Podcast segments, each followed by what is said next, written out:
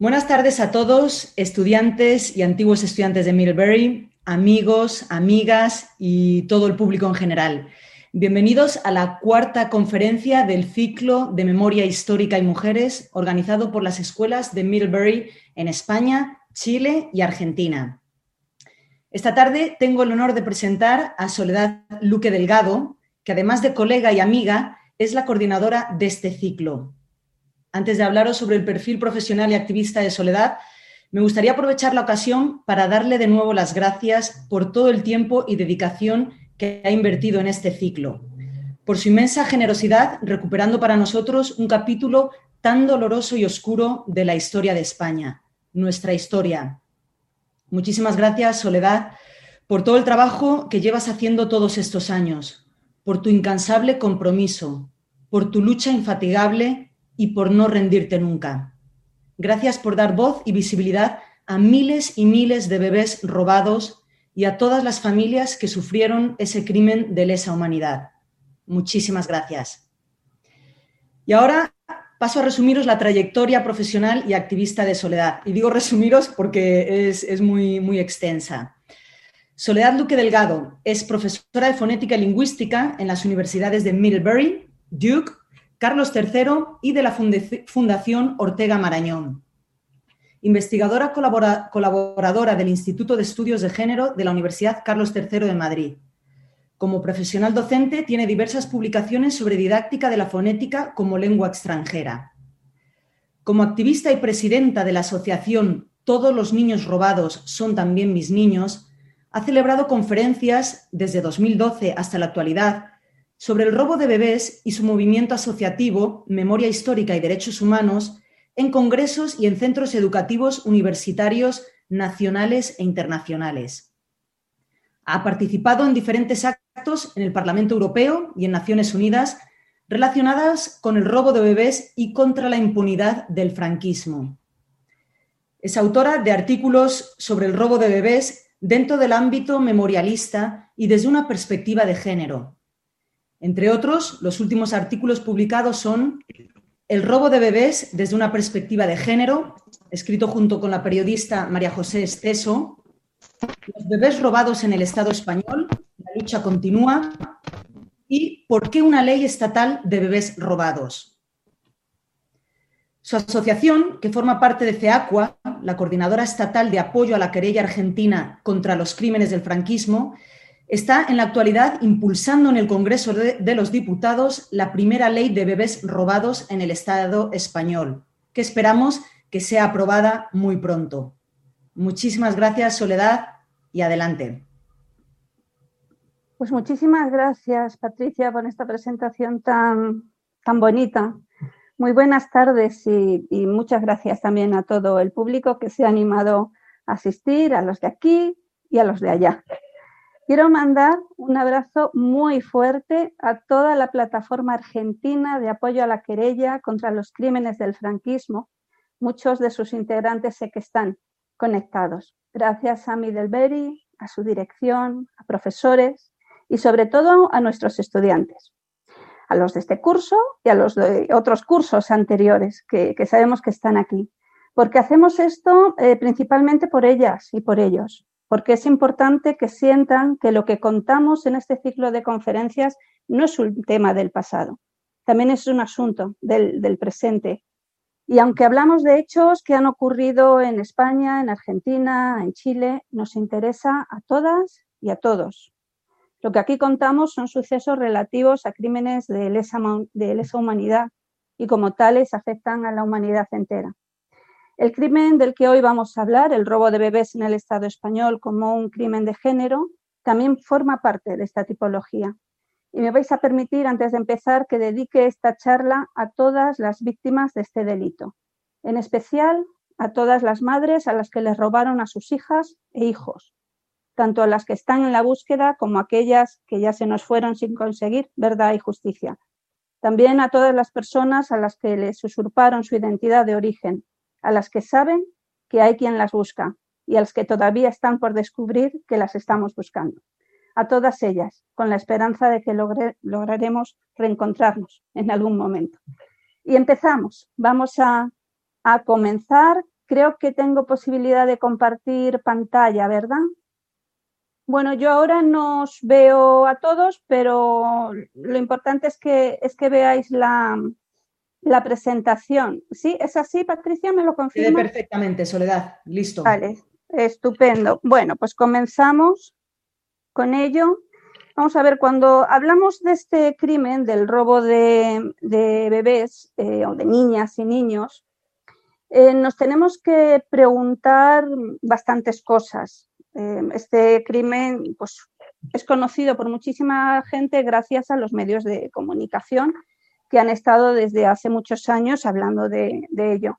Lo que ocurre es que lo que se cuenta en los medios de comunicación no siempre es lo que se necesitaría saber. Por eso estas preguntas, para también de alguna manera poder estructurar un poco la, charla, porque es un problema que realmente tiene muchísimas perspectivas, tiene muchos flecos, muchos eh, puntos, eh, muchas piezas y solamente cuando se unen podemos tener una idea real de en qué consiste este, este puzzle. Cuando nosotros eh, hablamos, perdón, voy a ir pasando, cuando hablamos de este delito, lo primero que tenemos que ver son las etapas que tienen, es decir, en qué momento, cuándo empezó, cómo se desarrolló, qué es lo que pasa actualmente. Cuando empezamos a hablar de, de este crimen, tenemos que considerar su inicio, pues, eh, pues desde final de la guerra, incluso hay casos también, obviamente, en la guerra, pero es después, desde 1939 hasta 1954, luego veremos por qué eh, ese año, eh, como final de esa primera etapa, se caracteriza como una etapa de dura y brutal represión política. Este personaje que está aquí, es Antonio Vallejo Nájera, que es el jefe de los servicios psiquiátricos militares de la dictadura franquista, y es el ideólogo de una teoría, una tesis, denominada la tesis del gen rojo, que seguramente todos eh, conocen, pero voy a recordarla un poquito, o bueno, voy a contarla para aquellas personas que no tienen eh, noción de ello. Este señor, este eh, personaje, lo que decía es que las personas em, con una ideología de izquierdas, marxistas, y obviamente eh, eh, también se relacionaba y se refería a las mujeres republicanas, decía que esta ideología se transmitía genéticamente. Y esto, claro, que ahora pues podemos eh, decir que es una teoría, desde luego en aquel momento científica, totalmente eh, es un delirio, ¿no? Eh, no es que sea científica, ni siquiera es de ciencia ficción, es algo totalmente delirante. Eh, lo que planteaba es que las personas que heredaban este gen rojo, es decir, la descendencia de los marxistas, finalmente desarrollaban pues actitudes psicópatas ¿no? y se convertían en psicópatas sociales, en enfermos, que lo que podían hacer es, mm, suponer un, un riesgo y un perjuicio para la, para la sociedad. ¿Qué es lo que em, planteaba como posible solución? Pues una segregación infantil para que ese gen rojo no desarrollara esas malformaciones sociales y mentales, pues lo que, lo que hacían era separar los niños de las madres republicanas. Establecemos el cuándo, pues en este periodo el dónde fundamentalmente en cárceles y en centros de detención. Eh, ¿Por quién? Pues por toda la eh, jerarquía y toda la, em, jerarquía militar, también eclesiástica y los, todos los poderes que en aquel momento estaban en funcionamiento. ¿A quién? Fundamentalmente a las madres republicanas que se encontraban como presas. Eh, cómo se hacía este robo de, bebés, que no solamente eran bebés, también hay que, hay que aclararlo, porque había niños que podían estar hasta los tres años con sus madres en la cárcel y después los sacaban y los podían llevar a diferentes ubicaciones, ¿no? También podían dárselos a las familias de las presas si no había sospecha de que tuvieran una ideología marxista.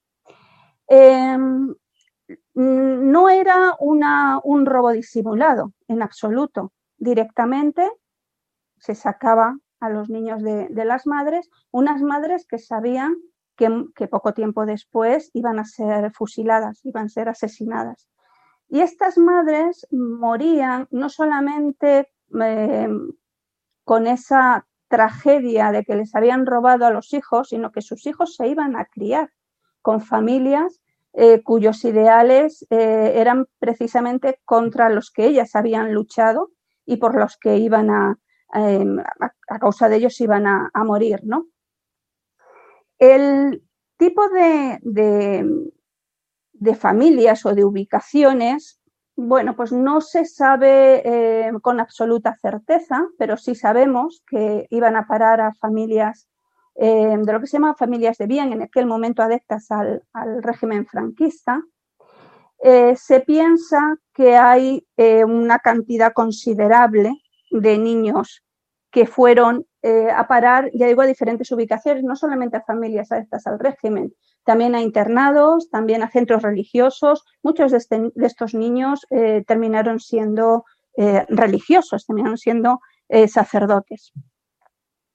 Eh, para poder hacer esto, ¿cómo lo, ¿cómo lo hacían? Bueno, pues lo hacían con leyes y con decretos. Hay dos de, una orden del 30 de marzo del 40, también hay un decreto ley, una ley del 41. En definitiva, lo que hacían era legitimar ese, ese robo de, bebés. Aquí las podemos, las podemos ver, ¿no? En, en una en la primera, en la orden del 30 de marzo, lo que se permite es separar a las niñas y niñas de, las presas republicanas para su internamiento en otras instituciones a partir normalmente de los tres años. El decreto del 23 de noviembre del 40 también eh, permitía el apropiarse de estas niñas y niños sin necesidad del permiso de los padres biológicos, obviamente, y por último, la ley del 4 de diciembre del 41 sobre el registro civil, esta es absolutamente tremenda y da el toque final a las otras dos, y es que los niños podrían, podían ser inscritos con un cambio de identidad, es decir, lo que hacía imposible después el rastreo y la búsqueda, y de hecho a día de hoy estos niños de esta primera etapa pues no sabemos eh, dónde están, no se han podido localizar. En cuanto a los números que, se barajan en esta primera etapa, hay un libro muy interesante y sobre el que hemos aprendido todas las personas que estamos en esta batalla. Es un libro de Ricard Viñes, de Monsal Mergou, de Ricard Belis, ya en el 2002, eh, pues casi una década antes de que el movimiento asociativo de víctimas por el robo de bebés empezara su lucha eh, de una manera muy, muy activa, ¿no?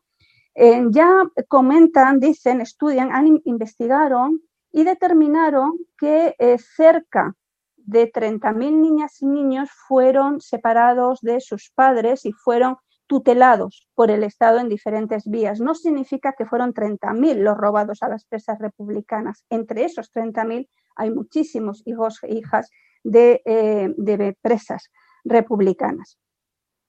Y se llevaron a, diferentes, eh, llegó a diferentes instituciones y muchos de ellos fueron finalmente a parar a las familias eh, al, al, régimen. Muchos de estos datos son los que recoge el juez Garzón eh, en su auto del 18 de noviembre del, 2000, del 2008, en, el, en la parte donde se centra la parte que dedica a la apropiación de niños y niñas. Pero el auto del juez Garzón solamente recoge em, estos datos hasta el año 54, que es em, em, realmente los datos que aparecen en, esta investigación de y, y los otros periodistas e investigadores.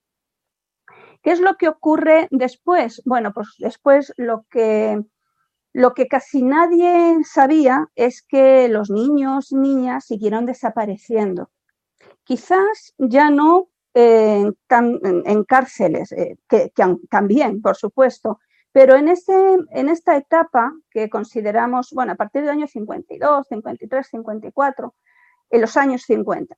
Durante toda la dictadura, es un periodo muy largo, muy, muy largo, pues estos niños y niñas siguen desapareciendo, ya digo, quizás en, otra, en otras ubicaciones, además de las cárceles, como son las clínicas donde las mujeres iban a, dar a luz. Y no solamente las clínicas, había también instituciones donde em, las mujeres, un, tipo de, víctimas de esta, de esta etapa, como podían ser las madres solteras, que se iban a instituciones o eran recogidas en, instituciones como el patronato de, mujeres, pues ahí también eh, los niños y niñas que nacían en esas instituciones, también muchos de ellos fueron sustraídos. Em, en, este, em, en este apartado, en esta, en esta fase, mm, hay unas diferencias en cuanto a, los móviles. Sigue habiendo una represión política, estamos hablando de una dictadura, eso yo creo que no podemos obviarlo, eh, pero aparecen otros móviles también, como puede ser toda una represión ideológica, social, sexual también, eh, religiosa, de género también. La represión de género estuvo durante todo, todas las etapas ¿no? que vamos a, mencionar aquí. Y hay que eh, considerar algo importante, y es que es una etapa donde el nacionalcatolicismo, esa, esa eh, ideología, esa casi cultura impregna absolutamente todo. Hay una estrecha relación en iglesia, entre iglesia y Estado. Hay un control férreo en la educación, en la cultura, en todas, en todas las parcelas de la vida de los ciudadanos, de la ciudadanía, y en especial un control sobre la vida de las mujeres. Em, obviamente, cuando hablamos del nacionalcatolicismo y de la relación tan estrecha entre Iglesia y Estado, solamente hace falta ver esta imagen donde está el dictador Franco y está entrando bajo palio, para el que nuestros estudiantes, si no saben qué es eso de, estar bajo palio, el palio era pues una como una especie de eh, protección de paraguas que se le ofrecía a las, a las figuras de la alta jerarquía eclesiástica cuando entraban en, las instituciones religiosas, como en las iglesias, en las catedrales. Entonces, eh, eso solamente se podía hacer en las figuras eclesiásticas y, sin embargo, a este eh, dictador se le permitía entrar bajo palio como si fuera también eh, parte de esa jerarquía eclesiástica. ¿no? cuando también si, hacemos una comparación con la manera, el modus operandi en que se actuaba, la primera etapa con las mujeres republicanas, eh, ya hemos dicho que se les quitaba a los hijos sin ningún tipo de, disimulo, había leyes, había decretos, aquí ya no hay leyes y decretos que estén actuando, pero la, práctica, ese robo, sigue funcionando de hecho, aunque no por derecho, pero sí de hecho, como una práctica política, ideológica eh, y social.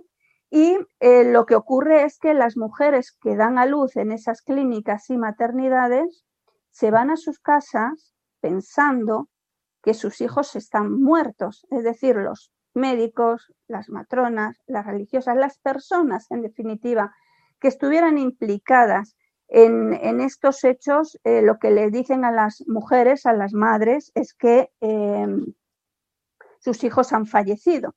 Y cuando piden ver el cadáver, la mayoría de las veces se les niega, diciendo que, es mejor que no, que no lo vean, porque se iban a llevar una, una tremenda impresión, bien porque el niño decían que estaba desfigurado, bien porque no era aconsejable para la madre esta pobre mujer cómo va a ver a su hijo muerto. Mm, lo que intentaban eh, decir es que el hospital se ocupaba de todo y, no permitían en la mayoría de los casos que los padres eh, enterraran al hijo, obviamente porque no había nada que, enterrar. Em, ¿Cuál es el, el perfil de la víctima de esta etapa? Bueno, pues Puede haber todavía mujeres eh, significadas políticamente, pero ya no único, no, no es el perfil único. Ahora hay un objetivo que más general, eh, un objetivo que pertenece a sectores vulnerables de la, de la población y podemos hablar de mujeres pobres, madres de familia numerosa, muy humildes, eh, mujeres con carencias culturales, con carencias eh, pues de todo tipo. Entonces, es un objetivo propicio, este, este tipo de población, para ser engañado y para ser el, el sector de madres que pueden dar hijos a la patria y que esos hijos se van a criar con otro tipo de familias que están consideradas como familias de bien, con todo lo que eso significaba ¿no? en la España pues, más retrógrada del, del momento. Es cierto que también en esta segunda etapa, en el tardo franquismo, al final de la dictadura, también hay mujeres que eh, tienen una ideología más avanzada que, de la que normalmente había en ese momento. También hay mujeres significadas políticamente, ideológicamente, eh, luchadoras antifranquistas. También hay jóvenes eh, primerizas, parejas jóvenes primerizas también a las que se les puede engañar de una manera terrible. Y si pensamos en cuántos en cuántos eh, niños podrían estar aquí implicados en, esos robos, cuántos niños y niñas fueron robados, en realidad no podemos determinarlo em, todavía. Sabemos que son miles, son miles. ¿Por qué? Bueno, pues por la gente, la cantidad de víctimas que acuden a las asociaciones, por la cantidad de denuncias que hay interpuestas, por la cantidad de casos que observamos, consideramos que hay miles de personas que están y de familias que están buscando a sus hijos, a sus hijas, miles de personas sin identidad que están buscando sus familias eh, biológicas. Hasta que no tengamos una, realmente una estadística fiable, algo que se pide en esa ley eh, que estamos impulsando en el Congreso, pues realmente no podemos hablar de cifras, pero solamente hace falta imaginar si hasta el 52 hubo entre em, todos los niños tutelados eh, fueron más de 30.000, entre ellos muchos fueron robados a las mujeres republicanas, pues podéis imaginaros la cantidad de niños y niñas que han podido ser robados en, este, en esta etapa. En la tercera etapa, eh, en la democracia, realmente no hay una diferencia de em, radical, no, ni radical ni nada, no hay una gran diferencia en cuanto a los sectores em, que están siendo víctimas de este delito. No em, sabemos eh, tampoco el, número, pero pensamos que no varía demasiado. En la segunda y tercera etapa es cuando suceden miles y miles de, desapariciones en clínicas y, maternidades. Y lo único que puede em, diferenciar, realmente lo único que diferencia esta, esta etapa de la anterior es que en la anterior estábamos en una dictadura y en esta tercera etapa estamos en una democracia. Y eso no es baladí. Es decir, en una dictadura no es que se justifique el robo de bebés, un robo de bebés que está funcionando a la vez que funcionan otros crímenes del franquismo, como las desapariciones en fosas, como las torturas, como los asesinatos. Pero en la democracia, en la democracia esto está continuando, se continúa. Y ese es el problema realmente, porque eh, este es mi país, este es nuestro país, esto es España, una España donde hubo silencio, miedo y donde todavía hay impunidad. Una dictadura franquista donde hubo muchísimos crímenes, una transición sin una ruptura clara con el con el pasado, con fechas claves como fue el 75 la muerte del dictador, el 77 el 15 de julio, de, de hecho, de las primeras elecciones democráticas, el 78, nuestra constitución, y sin embargo, con todos estos, eh, estos hitos históricos que deberían haber abierto la posibilidad de investigación de estos crímenes, pues no lo hizo. O sea, la democracia no investigó ni investigó estos los crímenes del franquismo, obviamente estos tampoco, que son también crímenes de la dictadura, y siguió con una negativa a la verdad, a la justicia y a la reparación de, las víctimas. Y esto es lo que os decía antes, que no se cuenta con estadísticas eh, fiables, pero por los testimonios, denuncias y por todas las personas que llegan a la asociación, a las asociaciones, porque hay muchas en, en España, pues se considera que realmente el número es altísimo.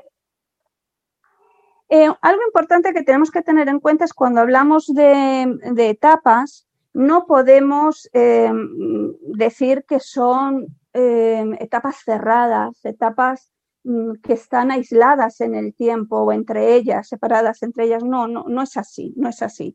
Estas etapas están unidas entre ellas, principalmente por la impunidad, tanto en el franquismo como en la, en la, en la democracia. Pero es que además Em, hay algo que, hay que entender, que es eh, importante. Nosotros cuando empezamos a hablar de las etapas, que fue pues allá por 2011, cuando empezábamos con nuestras investigaciones, em, pues sí que hacíamos una separación muy radical, ¿no? De primera, segunda, tercera. Pero después, con las eh, últimas investigaciones que hemos realizado y que han realizado otros compañeros, como Aranzazu Borrachero, que vendrá a hablar eh, también sobre em, eh, la, manera en que ahora los investigadores eh, pueden recoger los testimonios ¿no? y hacer eh, que esa, por lo menos ese, esa pequeña reparación, ¿no? ese patrimonio oral que, hay que, que hay que guardar. Bueno, ya nos hablará de eso. Y entre sus investigaciones también se habla o se considera que estas tres etapas no están fragmentadas, no están separadas unas de otras, José Luis Gordillo, un gran periodista que ya no está entre nosotros, falleció. También hizo un libro, artículos. Yo os he puesto aquí simplemente tres ejemplos de eh, una investigación que se eh, concretó en una ponencia, un libro y un artículo. Y estas investigaciones lo que nos vienen a demostrar es que estas etapas, eh, lo que hay es un movimiento de móviles y de eh, también de víctimas, donde en alguna etapa puede haber un móvil más sobresaliente que otro, pero donde las tres están totalmente unidas. Y solamente os voy a poner un, par de ejemplos, ¿no? Cuando hablábamos de Vallejo Nájera y de esa teoría tan espectacularmente delirante, em, es algo de pseudociencia, pero es, algo absolutamente político, pero no está exento de también aspectos morales. Cuando la religiosa eh, o los religiosos o las personas que por caridad cristiana robaban a los niños, ¿acaso no se llevaban también dinero? Pues también. Es decir, que em, esos móviles, eh, lo moral, lo político, lo ideológico, em, todo esto forma parte de un mismo eh, universo, que es lo que ha hecho posible que el robo de niños y niñas eh, se produjera durante tantísimo tiempo en diferentes épocas también. Y una vez que eh, contamos esto, vamos a pasar a comentar un poquito por qué, en nuestra opinión, el robo de bebés es un crimen de género. Voy a intentar, ahora tengo que dejar de compartir esto porque voy a ver si puedo compartir. Ah, vamos a ver. Em, creo que tengo que compartir sonido, ¿verdad? A ver si puedo compartir sonido. Vale. Es el testimonio de varias compañeras. Fue recogido para una entrevista que nos hicieron en la cadena SER y yo las quiero traer aquí porque me parece que es importante que cuando hablamos de este crimen, y además como crimen de género, quizás no estén aquí, no podamos tener su, su presencia, pero sí que quiero que, tengamos su voz y sus, y sus testimonios. Vamos a escucharlas. Es un audio de tres minutos. Eh, haciendo un gesto con la mano, Patricia, que te estoy viendo a, a ti, si esto se ve. Mi nombre es Irene. Vale, pues vamos a ella. Eh, yo soy adoptada del año 53. Tengo 67 años ahora mismo y son los mismos que llevo buscando a mi familia biológica. Me llamo Pilar Navarro Rico. y el 30 de mayo de 1973 entré en el Hospital Nuestra Señora del Rosario, en Madrid, para dar a luz a mi primera hija. Eh, soy Cristina y estoy buscando a una hermana que nació en la antigua maternidad de Santa Cristina el 6 de diciembre del año 1956. Nació prematura y la monja se la llevó a la incubadora por problemas respiratorios, según nos dijo. En su momento, lo único que pude sacar de mi madre fue decirme que pagó 25.000 pesetas por mí. 25.000 pesetas en el año 53 era muchísimo dinero, muchísimo dinero. Pero nada más, no he conseguido que me diga nada más, que me dé un dato más. Todos los papeles que he ido recopilando de un lado o de otro nunca me han dado una pista, no me han dado ese hilo del que tirar, jamás. No había pasado ni 24 horas cuando nos dijeron que mi hija había fallecido. Le pregunté, le pregunté dónde están los papeles, por qué ha muerto, dónde está enterrada, cuál fue la causa del fallecimiento y entonces mi padre a todo me decía que no sabía nada. Ni sabía por qué. Bueno, sí, que le habían dicho los médicos que había muerto porque la niña era muy grande y que, y nada más. El hecho es que me entero a los 15 años y a partir de ahí pues es em, la cabeza te da vueltas, intentas averiguar, quieres saber por qué. En 2011 empecé a intuir que esa niña había sido robada como otros miles de niños en la época del franquismo. Eran semejantes todos los casos publicados. Mandar certificados, informarme, idas, venidas y bueno, al final, después de muchas de mucho esfuerzo físico y económico, porque esto nos cuesta mucho dinero y no lo tenemos.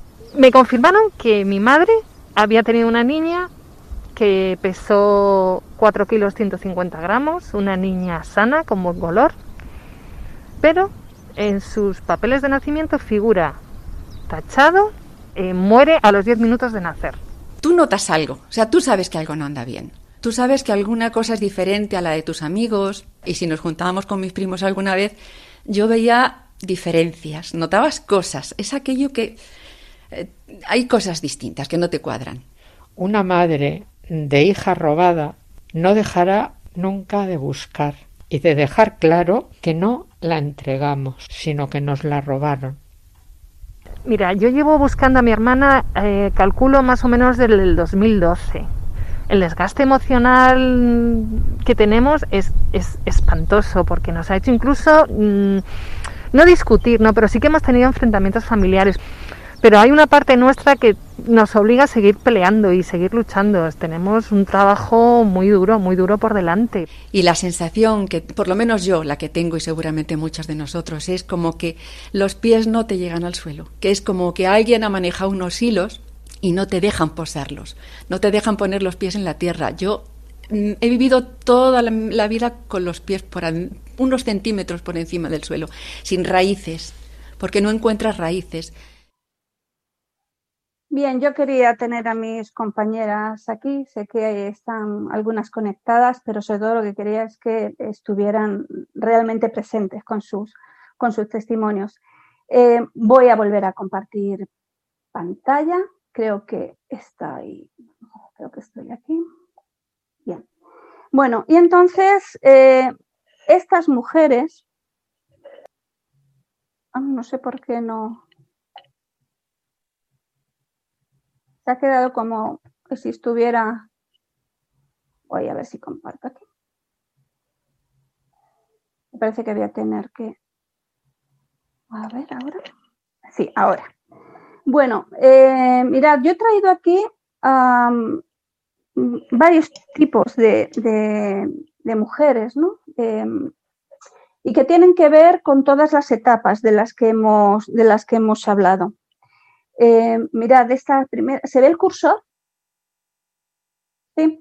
Eh, esta primera foto son las rapadas, las mujeres republicanas, que, llegaban en la primera etapa ¿no? a las cárceles. Vemos aquí un colectivo también muy afectado, que es mujeres gitanas, mujeres pobres. Esta mujer es una magnífica y muy querida compañera nuestra. Esta mujer eh, perdió a su hija en el 73, no perdió a su hija, se la robaron, en el 73. Y es una de las mujeres que ha salido en, la radio. Em, y esta, que está aquí, esta es mi familia. Yo siempre traigo esta foto con mucho cariño. Aquí no están todos los hermanos, yo de hecho todavía no estoy aquí. Eh, hay parte de la familia, está mi madre, mi padre, mis tías, todavía en el pueblo, todavía en, Montilla, en un pueblo de, Córdoba. Después vinieron aquí en Madrid y aquí nacimos los, los cuatro más pequeños y de esos cuatro, eh, pues los dos últimos fuimos eh, Francisco y yo, y Francisco fue el bebé, el hermano al que, al que robaron. Como eh, digo, es una tipología, como habíamos visto antes, mujeres represaliadas, mujeres de una población o de sectores muy vulnerables, mujeres jóvenes de, parejas primerizas, ¿no? En, ya en el cardofranquismo. Hay toda una tipología. Eh, quiero que veamos juntos em, lo que se decía de las mujeres en el franquismo. Mirad, esto es un extracto que sale de una obra, de un libro de Antonio Vallejo Nájera y de Eduardo Martínez, y yo creo que merece la pena leerlo en voz alta. Si la mujer es habitualmente de carácter apacible, dulce y bondadosa, se debe a los frenos que obran en ella, pero como el psiquismo femenino tiene muchos puntos de contacto con el infantil y el animal, cuando desaparecen los frenos que contienen socialmente a la mujer y se liberan las inhibiciones fregatrices de las impulsiones instintivas, entonces se despierta en el sexo femenino el instinto de crueldad y rebasa todas las inhibiciones inteligentes y lógicas. Hombre, si nos consideran eso, claro, ¿cómo no iban a robar a los hijos? ¿no? esa, esa, esa era precisamente eh, la excusa. Y aquí otra frase interesantísima cuando dice Vallejo Nájera, la mujer de raza no quiere ser compañera o amante, sino madre, y madre de muchos hijos, ahora que se los crían las familias adeptas al régimen. Y José Luis Gordillo nos decía que lo que sin duda une a todas las épocas que hemos visto es precisamente la, cuestión, la cuestión de género, ¿no? la consideración de que eh, la mujer está casi incapacitada para decidir eh, de forma totalmente libre y soberana sobre su maternidad, sobre nuestra maternidad. Esto que contaba la, eh, compañera Liria la semana pasada, ella dedicaba también tiempo ¿no? a esos hijos, hijas en busca de su identidad. En esta ocasión estamos dedicando tiempo a estas madres, a estas mujeres que se vieron en la dictadura eh, precisamente no como sujetos de derechos, sino como meros objetos sobre los que se, decidía, ¿no? Y, se decía sobre algo tan íntimo y tan importante, tan crucial como es la, maternidad. Bien, una de las cuestiones que tenemos que ver también eh, es cómo las, mm, qué circunstancias rodeaban el robo de bebés en esa segunda y tercera etapa. Hemos visto que en la primera, en la cárcel, estaba muy claro, no era nada disimulado en las, en las clínicas y en las maternidades las mujeres entraban solas al paritorio, ¿no? Se encontraban pues realmente muy desprotegidas, ¿no? Y, sobre, y a veces con em, violencia obstetricia, es decir, con violencia contra ellas eh, a la hora de, vivir un momento que tendría que ser maravilloso, agradable y no precisamente ocurría de esta forma, ¿no? Eh, bueno, el bebé, el niño, la niña, pues se les retiraba, podía estar en la incubadora un tiempo o directamente a los pocos minutos o a las pocas horas les podía decir que el bebé había fallecido y que no se les permitía para nada ver a ese, a ese niño, a esa niña. Claro, todo esto tiene consecuencias emocionales muy graves, muy, muy graves. Estos son em, una serie de consecuencias sistémicas que tienen las mujeres víctimas y que hemos podido determinar a través de diferentes investigaciones. Todo esto, silencio. Fijaos que cuando la madre se va a su casa después de no poder enterrar a su hijo, es decir, con un duelo enorme, enorme, porque no puede despedirse de él, porque en muchas ocasiones ni le dejan ver a ese niño que supuestamente ha fallecido, obviamente no se lo dejan ver, Em, intentan mostrar no solo su dolor, en ocasiones también sus dudas sobre lo que había ocurrido y no se lo permiten en muchas ocasiones. De hecho, hay una compañera ya del año 84 que casi termina en la planta de psiquiatría del hospital porque le dijeron o te calmas o como sigas diciendo que te han robado a tu hijo, te ingresamos en psiquiatría. Entonces, el silencio fue impuesto, fue impuesto porque yo siempre digo, nuestras madres no eran mujeres silenciosas, fueron mujeres silenciadas. No podían decir ni siquiera lo que estaban sintiendo. Esa soledad, la incomprensión, esa rabia que sienten, pero sobre todo, fijaos lo que pasa después, cuando décadas después salta todo el boom de los bebés robados, esos niños empiezan a crecer y empiezan a buscar a sus madres, salen en los medios de comunicación y esas madres pueden percibir que a lo mejor no estaban tan locas ni se estaban imaginando que les habían robado el hijo, o incluso aquellas que no tenían ni idea empiezan a sospechar de que el hijo la hija muerta no murió y que puede ser una de esas personas que están ahora buscando su identidad, pues esa rabia es tremenda. Esa culpabilidad al pensar que no estuvieron atentas. ¿Qué iban a hacer? Si eran víctimas de un delito horrible, si les estaban mintiendo, además mintiendo figuras de poder importantísimas en aquel momento, los médicos, las religiosas, las matronas, ¿no? Todas esas figuras que tenían un poder impresionante sobre estas mujeres. Yo diría que incluso hasta hoy día también. ¿eh? Hoy día también. Digo, el poder, ¿no? El ver eh, determinadas figuras como figuras de autoridad. En aquel momento eran figuras em, em, a las que incluso se les temía. No es lo que ocurre ahora, pero en aquel momento sí. Bien, toda esa culpabilidad puede generar ansiedad, angustia, inseguridad. Y luego cuando piensan si pueden encontrar o no a esa persona que, se consideraba, que pensaban muerta, su hijo, su hija, eh, claro, pueden sentir un gran temor, una gran tristeza al no saber qué ha sido de él ni con quién se ha criado, de si ha sido feliz, que esa es la preocupación de todas las madres. Si sus hijos o hijas han sido felices en otras eh, casas, que, que, estén pensando que fueron abandonados sin, sin serlo, ¿no? Eso genera una depresión, fobias, desconfianza, desesperanza, baja autoestima. Bueno, es terrible. Estos efectos yo lo voy a dejar ahí en pantalla mientras leo algunas investigaciones que hemos, eh, eh, de otras fuentes ¿no? que hemos tomado para nuestras investigaciones. Una psicóloga forense, Julia Uliaque, habla de las siete secuelas de las víctimas de violencia de género. Yo voy a leer aquí ahora mismo las secuelas que tienen las mujeres que han sido víctimas de la violencia de género y me gustaría que las pudiéramos comparar con lo que hay aquí. Bajo autoestima, sentimientos de culpa, miedo, aislamiento emocional, dificultad para expresar emociones, trastorno de estrés postraumático, sentimientos y trastornos de, de, apego o desapego. La Asociación de Mujeres por la Salud dice bajo autoestima, depresión, miedo, sentimientos de dependencia, culpabilidad, incertidumbre, impotencia, trastornos del sueño, trastorno del alcoholismo, ludopatía. Desgraciadamente algunas compañeras han sufrido esto. La, Organización Mundial de la Salud para eh, expresar también las secuelas de la violencia de género, depresión, ansiedad, tristeza, trastornos psicosomáticos, sentimientos de culpabilidad. Macroencuesta del Instituto de la Mujer, cambios de ánimo, ansiedad, angustia. Bueno, podría estar mucho tiempo contando eh, diferentes investigaciones que se han realizado y que eh, demuestran que las secuelas de las mujeres víctimas de la violencia de género son exactamente las mismas que están sufriendo las mujeres víctimas del robo de, de bebés. Esto es un aspecto para nosotros crucial para determinar que el robo de bebés fue un crimen de género no únicamente, que ya de por sí es así, por el contexto histórico, político, ideológico, social del franquismo, sino porque las secuencias y consecuencias sistémicas en las mujeres son las mismas que las que sufren las mujeres víctimas de violencia de género.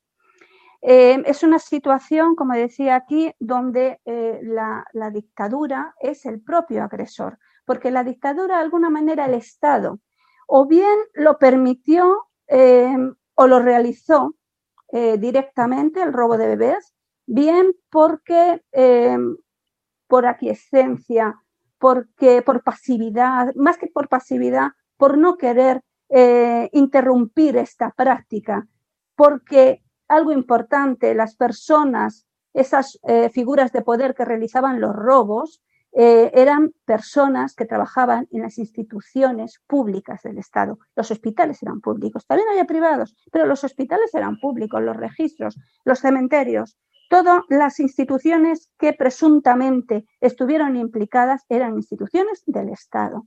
Y el Estado, por tanto, es el responsable final de todo esto. Ya digo, bien de una, de una manera directa o bien de una manera permisiva con todo, con todo este, este asunto. Bueno, eh, el descenso de los casos, esto si queréis lo podemos ver un poquito más adelante, si hay posibilidad de hacer eh, preguntas. Cuando empiezan a descender eh, los casos? Hay dos fechas que coinciden con hitos legislativos. uno muy importante, que es el año 87, que es cuando se promulga la primera ley de adopción, y en 1999 cuando se declara inconstitucional el parto anónimo. No me voy a detener en esto porque me estoy extendiendo mucho y además quiero eh, contar un poco la labor de la asociación, aunque sea en, no sé, tres, cuatro minutos, ¿no? Em, cuando las víctimas son conscientes de lo que ha ocurrido, los bebés empiezan a buscar a sus familias ya adultos, las familias empiezan a buscar a sus hijos, las víctimas se movilizan y bueno, hay una situación tremenda eh, que se puede comparar lo nacional con lo internacional, mientras que los, eh, los, organismos de derechos humanos abogan por esta investigación y la resolución de los casos, en España pues no hay precisamente eh, una, em, una, política que permita unas investigaciones exhaustivas y un acceso a la verdad y a la, a la justicia. Em, nosotros empezamos en nuestra asociación por este caso eh, nuestro más personal, que es la búsqueda de nuestro hermano, pero rápidamente nos dimos cuenta de que esto no son problemas familiares aislados, eh, sino que son problemas que eh, importan a toda, a toda la sociedad y que había muchísimas familias en la misma situación, miles de familias. Eh, cuando nosotros pusimos la denuncia en fiscalía y se nos dijo, bueno, se ha archivado esta denuncia, como tantas otras miles ¿eh? de denuncias, teníamos dos opciones, o aguantarnos, o, como pongo aquí, disentir y actuar, y decidimos hacer eso, ¿no? Decidimos hacer una, formar una asociación que pudiera hacer un montón de, actividades, una asociación de gestión que además de acompañar a las víctimas pudieran hacer otras, otras acciones. Hacemos acciones sociales que tienen que ver, pues, por ejemplo, como lo que estamos haciendo ahora, ¿no? La difusión, eh, acompañamiento a las víctimas, em, charlas en ayuntamientos, en instituciones públicas, publicaciones, concentraciones Muchas de estas cuestiones no las hacemos solos, las hacemos eh, también junto con otras asociaciones eh, compañeras, ¿no? especialmente en Madrid hay otras dos asociaciones, que es Adelante Bebés Robados y SOS Bebés Robados Madrid, con la que eh, hacemos muchísimas de estas acciones. Participamos en películas como El silencio de otros o Les Humanidad. hacemos o participamos en proyecto de, investigación. Este es el que hizo Arancha, del que ya os hablará ella en su momento. Hacemos un montón de movilizaciones y eh, quiero que nos fijemos un poquito en esta, en esta movilización que hay aquí, donde estamos eh, un montón de víctimas con un signo de interrogación. En esta ocasión protestamos porque fue en 2015, el 23 de junio, de 2015. Me gustaría que recordáramos esta fecha, 23 de junio del 2015, porque protestamos por una intervención que hizo en aquel momento el ministro de Justicia, Ruiz Gallardón, y nos expulsaron del, del, Senado. Nos expulsaron además a los gritos de que nosotros decíamos dónde están nuestros niños. También hacemos acciones judiciales, en concreto la querella argentina contra los crímenes del franquismo y que la hacemos eh, presentando estas querellas en, el juzgado de Buenos Aires, bajo el amparo de la justicia internacional. Em, lo hacemos a través de SEACUA, que es eh, la coordinadora estatal de apoyo a la querella argentina, desde la cual trabajamos fundamentalmente. Ese es nuestro ámbito de trabajo y donde no solamente em, participamos en acciones judiciales, sino también en legislativas, como veremos después. Em, hacemos acciones con instituciones de derechos humanos, la Asociación Pro Derechos Humanos de España, Amnistía Internacional, la Red Argentina Europea por el Derecho a la Identidad, Naciones Unidas, en concreto el Comité de Desaparición Forzada, acciones legislativas en ayuntamientos, parlamentos autonómicos, Congreso Estatal, Parlamento Europeo. Y esta es la em, em, iniciativa legislativa que es nuestra esperanza, que es la futura ley de bebés robados en el Estado español y que realmente tiene una trayectoria ya muy larga muy larga y tiene unos principios eh, fundamentados en, los principios de Naciones Unidas, el derecho a la verdad, la justicia, la reparación, a las garantías de no repetición. Y eh, tuvimos el 25 de septiembre del 2018 el primer registro, el 20 de noviembre del 2018 se admitió a trámite, es decir, la toma en consideración fue admitida por unanimidad pero eh, la alegría duró poco porque el parón legislativo hizo que cualquier iniciativa legislativa al, disolverse las Cortes también decayera. Pero como somos así de pesados y de insistentes, cuando tuvimos la nueva legislatura después de doble, eh, las dobles elecciones del 2019, volvimos al Congreso con la ley de bebés robados y en esta ocasión se registró el 26 de febrero y atención, se eh, admitió a trámite un 23 de junio del 2020, es decir, justo cinco años después de que nos expulsaran del Senado. En 2015, ese día nos expulsaron, nos echaron a la calle eh, del Senado y ese mismo día, cinco años después, fue eh, admitida a trámite la ley de bebés robados. Bueno, hay algo que con lo que yo siempre suelo terminar las eh, conferencias, las charlas, y es una frase de Eduardo Galeano que para mí representa toda, toda esta lucha, ¿no? Y es que es posible. Mucha gente pequeña, en lugares pequeños, haciendo cosas pequeñas, pueden cambiar el mundo. Cuando nosotros empezamos a hacer toda esta lucha, ¿quién nos iba a decir que una década después, porque empezamos ya en 2010, una década después estaríamos en el Congreso de Diputados defendiendo una ley que pudiera eh, cambiar el rumbo de todas nuestras historias. Y por fin terminé. Muchísimas gracias, Soledad. Muchas gracias por haber hecho una presentación tan completa, tan exhaustiva. La verdad es que es impresionante todo lo que nos has contado, eh, más de 40 años de historia de España en, menos de 50 minutos. Yo creo que los que no conocían este, este capítulo de nuestra historia, creo que ahora ya lo van a, tener muy claro.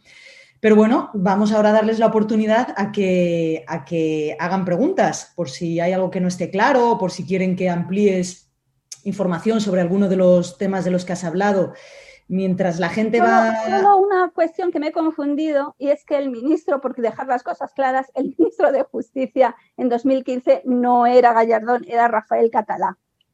Muy bien, muy bien. error, error corregido.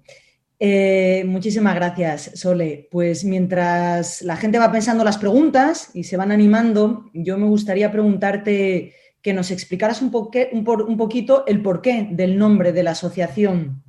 ¿Por qué decidiste ponerle ese nombre a la asociación? De todos, los, todos los niños robados son también mis niños. Bien, pues yo creo que la clave está en el también. Y, es el que se suele olvidar todo el mundo, pero esa es la clave. Eh, antes de constituirse la asociación, que fue en, en enero del 2012, ya nosotros llevábamos casi dos años en plena actividad. Y en 2011 hicimos una campaña de sensibilización que precisamente lo que pretendía era que las personas se sintieran afectadas aunque no fueran víctimas. Y de ahí el, nombre, ¿no? todos los niños robados son también mis niños, aunque a mí no me hayan robado a mi hijo, tengo que sentirlo como propio, porque te ha pasado a ti. Y esto, como no es un problema individual y afecta a toda la sociedad, ese también es la palabra clave. De este, eh, era un lema, ¿no? El lema de la campaña de sensibilización. Em, ¿Qué pasó después? Que cuando em, esa campaña de sensibilización se convirtió en una eh, entidad jurídica, toda esa campaña que hacíamos de concentraciones, de recogidas de firmas, se llevó en, enero del 2012. Justamente eh, llevamos pues, más de 90.000 firmas a la Fiscalía General del Estado junto con otras asociaciones y mm, pensamos que por qué no podíamos hacer ese traspaso ¿no? de, campaña, de sensibilización a una, entidad ya jurídica, a una asociación que pudiera hacer las cosas pues con esa eh, posibilidad que seguro que nos iban a abrir más puertas y efectivamente así fue. Y decidimos mantener el nombre de ese lema. Por tanto, el, nombre de la asociación es un lema, es un lema solidario. Muy bien, muchas gracias. Nos, nos, están entrando ya preguntas, Soledad, así que voy a ir leyendo algunas. La primera es de nuestra compañera Liria Evangelista, que presentó la semana pasada, y nos pregunta, Liria, que si la ley, la ley que está en trámite, si contempla la creación de un banco de datos genéticos, si eso es posible, y si hubo algún caso resuelto donde, donde se pudo concretar un reencuentro. Si hubo pues, donde se pudo concretar un reencuentro. Si nos puedes contar eh, alguna, algún caso particular. Sí, pues a la primera pregunta, Liria, claro, sin un banco de datos genéticos no hacemos nada. Entonces, lo que estamos haciendo es copiaros el, eh, a vosotros, ¿no? Todo el esquema que vosotros tenéis. Vosotros funcionáis con eh, tres patas fundamentalmente, que es la Comisión por el Derecho a la Identidad, el Banco de Datos Genéticos y la Fiscalía Especializada en Apropiación de Menores. Eso es lo que nosotros queremos para nuestra ley y eso lo contempla la ley, las tres, las tres cuestiones. Y lo que queremos es que precisamente funcionen de manera coordinada, igual que funciona en Argentina. Ese es nuestro modelo. Em, si es posible, es difícil. Es difícil, pero no es imposible no es imposible porque nosotros tenemos aquí un banco del eh, Instituto Nacional de Toxicología y Ciencias Forenses, que bien es verdad que por la eh, constitución del, mm, digamos, de la base de datos, pues es complejo que ahora haya eh, en este momento reencuentros entre familiares, pero estamos precisamente con la ley intentando que se mejore, que se actualice, que se pongan más marcadores para que se puedan producir esos reencuentros en diferentes, en de diferentes eh, familiares. ¿no? ¿Es difícil? Sí, es imposible en absoluto, pero si lo habéis conseguido vosotros, ¿cómo no lo vamos a conseguir nosotros también? Claro que sí. Y en cuanto a la segunda eh, pregunta, hay reencuentros. No se, dan mucha, no se da publicidad al respecto por diferentes motivos y tiene que ver un poco con la eh, diferencia que hay por ejemplo, entre Argentina y, España. ¿no? En Argentina, de manera clara, clarísima, em, los apropiadores de niños eran también los que mataban a los padres, ¿no? Los retenían, los secuestraban y los eh, asesinaban.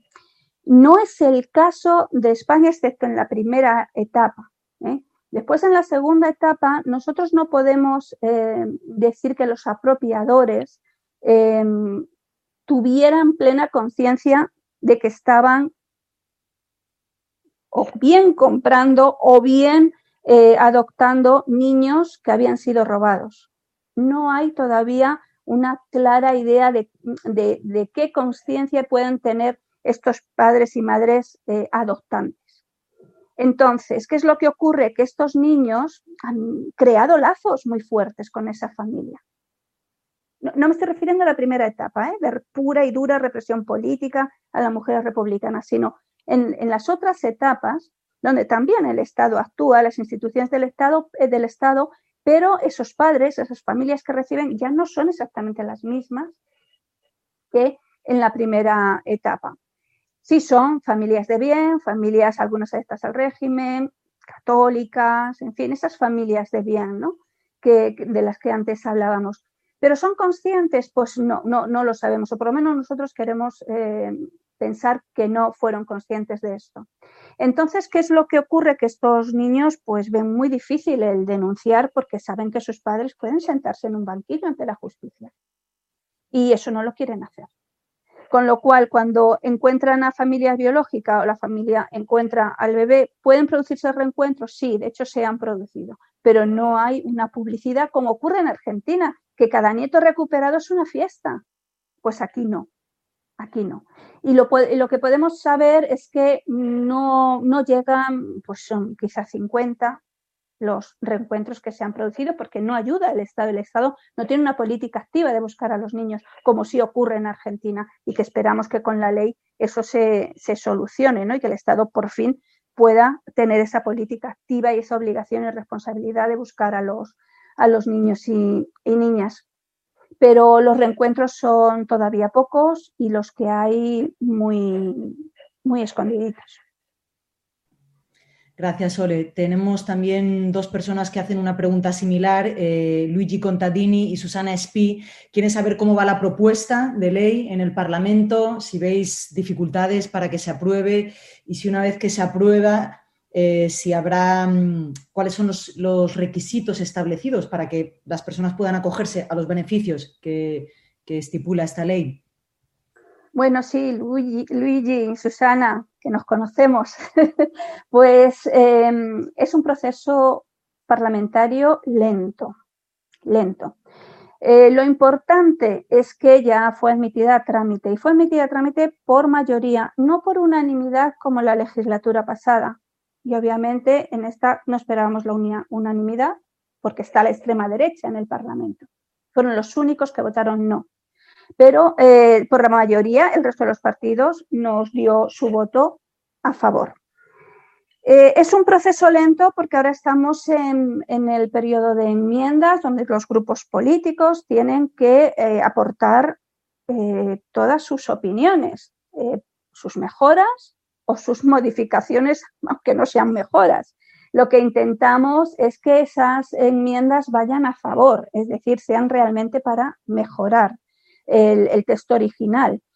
Entonces, bueno, yo lo que, lo que pienso, lo que pensamos desde SEACUA, porque esta proposición de ley, ya eh, os he comentado que la estamos haciendo en el marco de SEACUA, es SEACUA la que impulsa esta, esta propuesta, lo que esperamos es que mm, ese periodo de enmiendas se cierre pronto, pase a comisión y, bueno, siga los procesos y los pasos, eh, que son muchos, ya digo, muchos y variados, pero tenemos la esperanza de que se, pueda aprobar definitivamente en esta legislatura. Vamos, es que como termine la legislatura, vuelva a decaer, se tenga que volver a registrar. No, esperemos que en esta legislatura eh, se apruebe ya definitivamente. Em, y a partir de ahí se tendrá que hacer una reglamentación que acoja a todas las víctimas. Y de hecho, de hecho esta ley en, su texto lo que indica es que acoge a todas las víctimas, tanto las de la dictadura como las de la democracia. Su día de comienzo es para las víctimas desde el 17 de julio de 1936 y no hay fecha de cierre porque son las investigaciones las que determinarán la fecha de cierre. Muy bien, Sole. Tenemos también una pregunta de nuestra compañera Carmen Carballo, que pregunta si la jueza María Servini ha cambiado el escenario y si hay más jueces, como la jueza de Soria, que muestran apoyo y deseo de reparación. Bueno, la jueza Servini sigue em, al frente de la querella argentina. Y en la querella argentina es importante también saber que no solamente estamos las víctimas por el robo de bebés, que hay, y además hay varias asociaciones, sino que hay víctimas y asociaciones de víctimas de todos los crímenes del, franquismo. Y sigue adelante, de hecho, eh, ya sabemos que eh, hace muy poco, en septiembre, se tomó declaración a Martín Villa por otros, no por delitos de de bebés robados, sino por otros delitos también enmarcados en, como delitos de, lesa humanidad, ¿no? que tenía que ver con asesinatos, torturas y, bueno, un, montón de... Eh, está acusado de diferentes eh, delitos que, que si pensamos que, si, que Martín Villa ha podido hacer esa eh, declaración, es decir, que la jueza Servini y que la querella argentina ha conseguido, ha sido un triunfo que, esta persona declare, es, a mí me parece que es una puerta totalmente abierta a que el proceso siga adelante.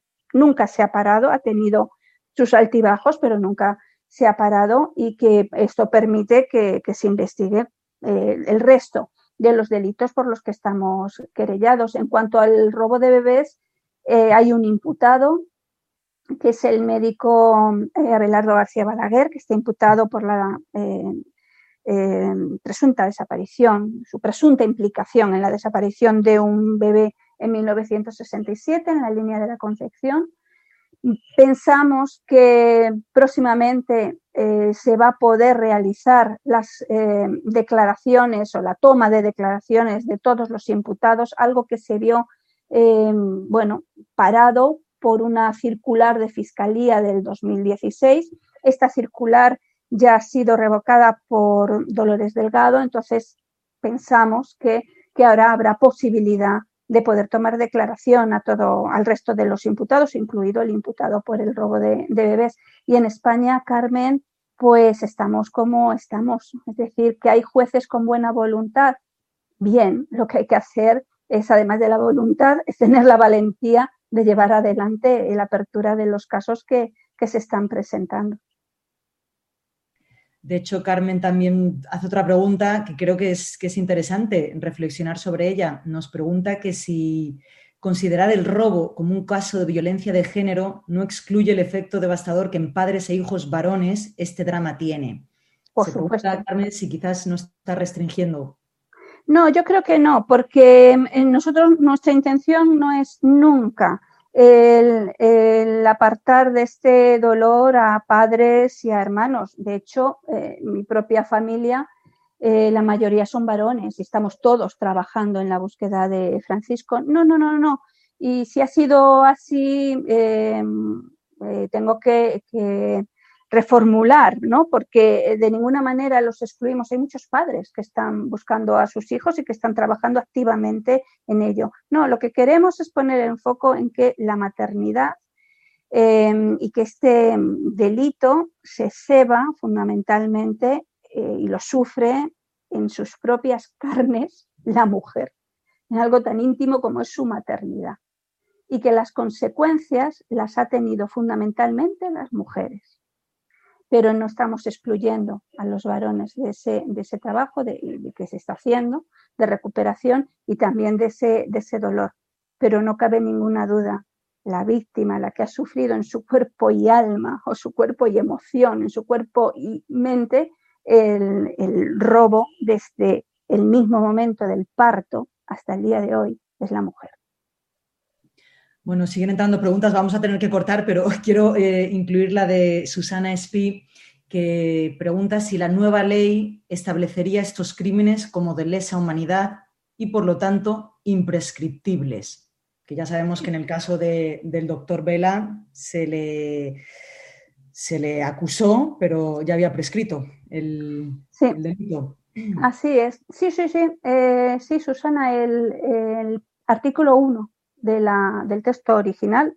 Esperemos que no cambie porque ahí eso lo vamos a pelear, que este delito sea considerado delito de lesa humanidad. Y el artículo 1 de, esta ley establece que estos crímenes son plenamente susceptibles de ser delitos de lesa humanidad.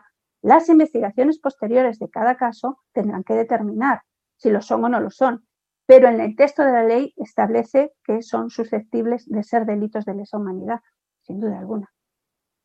Además, no solamente porque es una cuestión de sentido común, hasta casi de, ética, es una cuestión de que el derecho internacional de derechos humanos establece que estos delitos del franquismo, entre los que se encuentran el robo de bebés, son delitos de lesa humanidad, algo que ya estaba eh, tipificado en el derecho internacional desde hace muchísimo tiempo y con una normativa eh, clarísima. Hablamos de lesa humanidad y estamos hablando también de desaparición forzada de, menores. Y en ese sentido es por donde se le puede eh, considerar delito de lesa humanidad. No porque fuera un robo por dinero únicamente, ¿eh? sino porque son desapariciones forzadas. Por eso pueden ser delitos de lesa humanidad. Gracias, Ole. No quiero, no quiero ya finalizar sin, dar voz a un comentario que hace una de nuestras estudiantes del máster, Karina, que dice que es muy importante que aunque el proyecto no sea ley aún, las personas a las que se les ha robado niños dejen muestras genéticas para cuando sea el momento de reencuentro. En Argentina, por ejemplo, uno de los mayores problemas es que los familiares de los niños apropiados son personas mayores. Sí, y esto aquí en Argentina em, creo que lo, tenéis más fácil. Aquí no es tan sencillo porque aquí no puede ir hoy por hoy cualquier persona a dejar su huella genética en el Instituto Nacional de Toxicología. Solo se puede a través de una orden judicial. Lo que sí se puede es dejar la huella genética en un laboratorio privado previo pago. Y después sí, se puede pasar al Instituto Nacional de Toxicología a través de una oficina y de un fichero que se creó em, en 2012, pero, insisto, em, no hay actualmente un banco único de ADN, que es algo que se pide en la, en la ley, algo que sí que, tenéis en Argentina. Bueno, pues ahora ya sí que vamos a, finalizar la, conferencia de hoy. De hecho, Sole, como tú eres una persona activista, comprometida, quien tenga más preguntas pueden acudir a ti por medio de la asociación, se pueden poner en contacto con nosotros. Sí me gustaría leer un comentario que ha escrito Luis Aguilar. han entrado muchos mensajes dándote las gracias, animándote a que sigáis en la lucha. Luis Aguilar dice mil y mil gracias por toda esa labor que ha implementado en procura de verdad, justicia y reparación. Personas como usted nos da a todos una gran esperanza en los diferentes ámbitos en un mundo muy convulsionado. Muchísimas gracias, Soledad, por tu tiempo hoy, pero por tu compromiso durante todos estos años. Muchísimas gracias. Gracias, gracias a todas. Y gracias, Luis. Y bueno, ya antes de, antes de despedirnos, simplemente me gustaría pues, daros las gracias a todos y aprovechar para recordaros que el próximo jueves 5 de noviembre tendremos la siguiente conferencia a cargo del profesor Juan Pastene, profesor y director de Millbury College en Chile. Su charla será a las cuatro y media hora de la costa este en Estados Unidos, diez y media de la noche aquí en, en España. Y su ponencia se titula Crítica cultural en torno a la memoria de la dictadura y la transición. Las cartografías intersticiales diagramadas por Nelly Richard. Así que esperamos a veros a todos el próximo jueves. Muchísimas gracias y buenas noches.